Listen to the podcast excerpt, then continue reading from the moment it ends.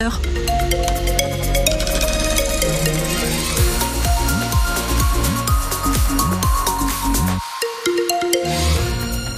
Et comment est-ce qu'on circule euh, pour euh, ce matin euh, du côté de la Gironde, Mariotos Alors ça peut être encore compliqué dans certains secteurs, notamment à l'est du département, au sud-est, du côté de Coutras, où il y a pas mal de routes qui sont toujours inondées, qui sont peut-être fermées. On vous invite bien sûr à la plus grande vigilance. Sinon, sur nos cartes, pour l'instant, tous les voyants sont au vert. Il n'y a pas de difficulté sur la rocade bordelaise ou sur les grands axes. Vous n'hésitez pas, bien sûr, vu le contexte météorologique, à nous donner vos infos au 05 56 19 10 et donc pour la météo, normalement ça redevient sec aujourd'hui. Oui, c'est ça. Alors on, va rester prudent évidemment, mais c'est ce que nous dit Météo France, temps couvert, mais qui va rester sec avec euh, des éclaircies possibles en fin de journée. Les températures qui vont rester euh, plutôt fraîches, 7 hein, degrés ce matin à Bordeaux et sur le bassin d'Arcachon, 9 euh, pour cet après-midi sur l'agglomération bordelaise et Libourne, la Gironde qui reste en vigilance orange au cru. Et on commence cette matinale par de la musique. par une phrase que vous vous êtes sûrement répétée ces derniers jours. La pluie tombe sur moi.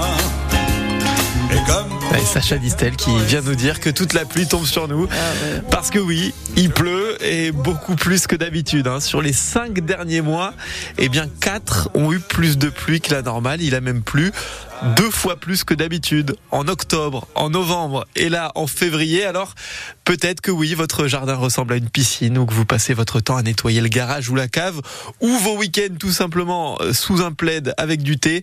En tout cas, ça commence à taper sur le système, notamment à Sainte-Eulalie sur la rive droite de Bordeaux pas de dégâts majeurs, mais des rues fermées, l'eau qui est entrée dans l'école ce week-end et un sacré sentiment d'en avoir marre, Laetitia Aveline. Oui, et sous la pluie, Véronique n'arrive pas à cacher ses larmes. J'ai peur. Euh, chaque fois, je dis, je vais partir. Hier soir, j'ai même dit, tant pis si on me donne rien pour la maison, je m'en vais. Ah mais elle n'est pas rentrée.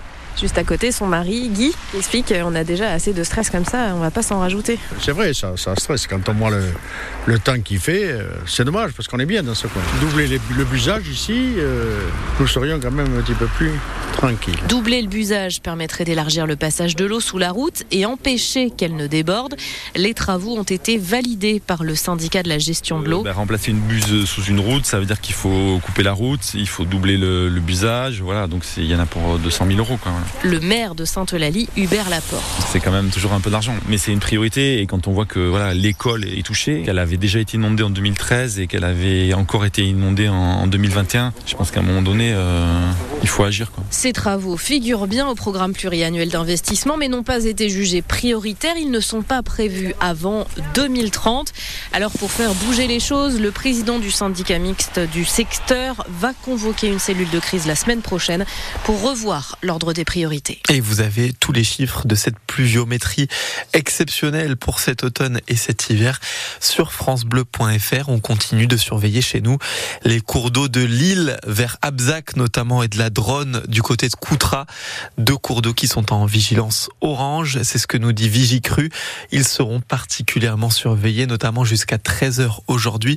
Et la préfecture rappelle de ne pas s'engager sur des voies de circulation si elles sont immergées. Et forcément, plus on monte en altitude, moins c'est de la pluie, plus c'est de la neige. Conséquence, alerte orange avalanche sur les Pyrénées-Atlantiques pour aujourd'hui. Le risque est de 4 sur 5 en vallée d'Aspe et en vallée d'Osso, ainsi que sur le Pays Basque. Vigilance d'autant plus après l'avalanche qui a tué 4 skieurs. C'était dimanche dans le Massif central. Emmanuel Macron n'exclut pas l'envoi de soldats en Ukraine. Oui, pour la première fois depuis deux ans, voilà la France qui évoque cette possibilité position prise hier soir pendant un sommet des alliés de l'Ukraine à Paris. Emmanuel Macron a aussi parlé d'un engagement à produire plus d'armes européennes répondant à Volodymyr Zelensky qui déplorait avoir reçu seulement 30% des obus promis par l'Union européenne. C'est la question qui revient beaucoup ces derniers jours. Nous faudra-t-il une visite médicale pour garder le permis? C'est le Parlement européen qui examine cette mesure aujourd'hui et demain. Texte porté par l'eurodéputée écologiste française Karima Deli qui propose une visite tous les 15 ans.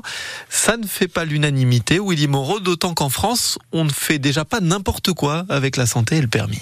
La France possède environ 4000 médecins agréés à l'aptitude à la conduite. C'est le cas de Philippe Loïc. Il peut déjà s'opposer au maintien d'un permis pour raison médicale après un AVC ou un traumatisme crânien, par exemple. On doit théoriquement consulter un médecin agréé et personne ne le sait dans la population générale et les professionnels de santé le savent relativement peu aussi. Donc, euh, plutôt que d'obliger une visite médicale systématique pour l'ensemble de la population, informons la population, informons les professionnels de santé et faisons des visites ciblées sur les gens atteints par des pathologies. Karim Adeli oppose les 20 000 morts, les 160 000 blessés graves chaque année en Europe. Sa mesure s'inspire des pays voisins. L'Espagne, les Pays-Bas, le Portugal imposent déjà des visites médicales, mais les études ne prouvent pas leur efficacité, répond la prévention routière, argument balayé par Karim Adeli. La visite obligatoire est une volonté de vérifier l'aptitude de chacun, quel que soit l'âge. Vous pouvez être très en forme à partir de 80 ans, conduire votre voiture et avoir aucun problème, contrairement à quelqu'un qui a 40 ans et qui a un début de maladie, etc. La mesure est encore loin d'être appliquée en France. Si le Parlement européen donne son feu vert demain, le texte devra ensuite passer devant le Conseil de l'Union européenne. Et côté sécurité, toujours, sécurité routière, toujours, il y a eu un accident hier matin dans le Médoc,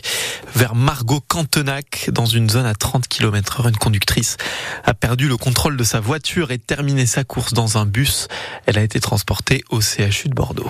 France Bleu Gironde 6h06. En rugby, on connaît, ça y est, la durée d'absence de Mathieu Jalibert. Entre 6 et 8 semaines après sa blessure au genou gauche, samedi avec l'équipe de France contre dimanche avec l'équipe de France contre l'Italie, le numéro 10 de l'UBB et des Bleus va rater la fin du tournoi Destination. Pour lui, malheureusement, l'histoire se répète, Arnaud Carré. 3 février 2018, Mathieu Jalibert dispute comme titulaire son premier match avec les Bleus. Il reste 30 minutes sur le terrain avant de se blesser au genou gauche sur un plaquage de l'Irlandais Bundy Aki. Rupture partielle du ligament et fin de saison. Six mois plus tard, lors d'un match de préparation à Durban avec l'UBB, c'est la récidive. L'ouvreur passe par la case opération, revient en février, trop juste pour être appelé par le sélectionneur Jacques Brunel. Jalibert retrouve le 15 de France en février 2020, dispute quatre matchs avant de voir le tournoi arrêté par le Covid. L'année suivante, le Bordelais est sur un nuage. Il attaque le tournoi comme titulaire, mais un plaquage du Gallois Jonathan Davis le prive du dernier match décisif face à l'Écosse. En 2022, c'est la cuisse qui lâche en Champions Cup, trois mois d'arrêt et un grand chelem qui lui passe sous le nez. Enfin, l'an dernier, il doit se contenter de bouts de match dans l'ombre de Romain Tamac avant de se blesser à la cheville à l'entraînement et de rater les deux dernières rencontres, dont le récital bleu à Twickenham. En cette saison, Mathieu Jalibert n'aura disputé que 15 matchs d'un tournoi qui décidément ne lui réussit et si ça a huit semaines d'absence cette fois-ci, ça veut dire que Mathieu Jalibert est incertain pour le huitième de finale de Champions Cup de l'UBB contre les Saracens le 6 avril. On a aussi appris hier que Maxime Lucu, Damien Penaud, Louis Bielbiaré et Yoram Moefana faisaient partie des 19 joueurs protégés, interdits de jouer en top 14 ce week-end. En revanche, Nicolas Deporter, Marco Gazzotti et Maxime Lamotte pourront jouer avec l'UBB samedi face au Racing. Et enfin, dernière info rugby, ça y est, on connaît la date du choc UBB Toulouse. Ce sera le dimanche 23 mars.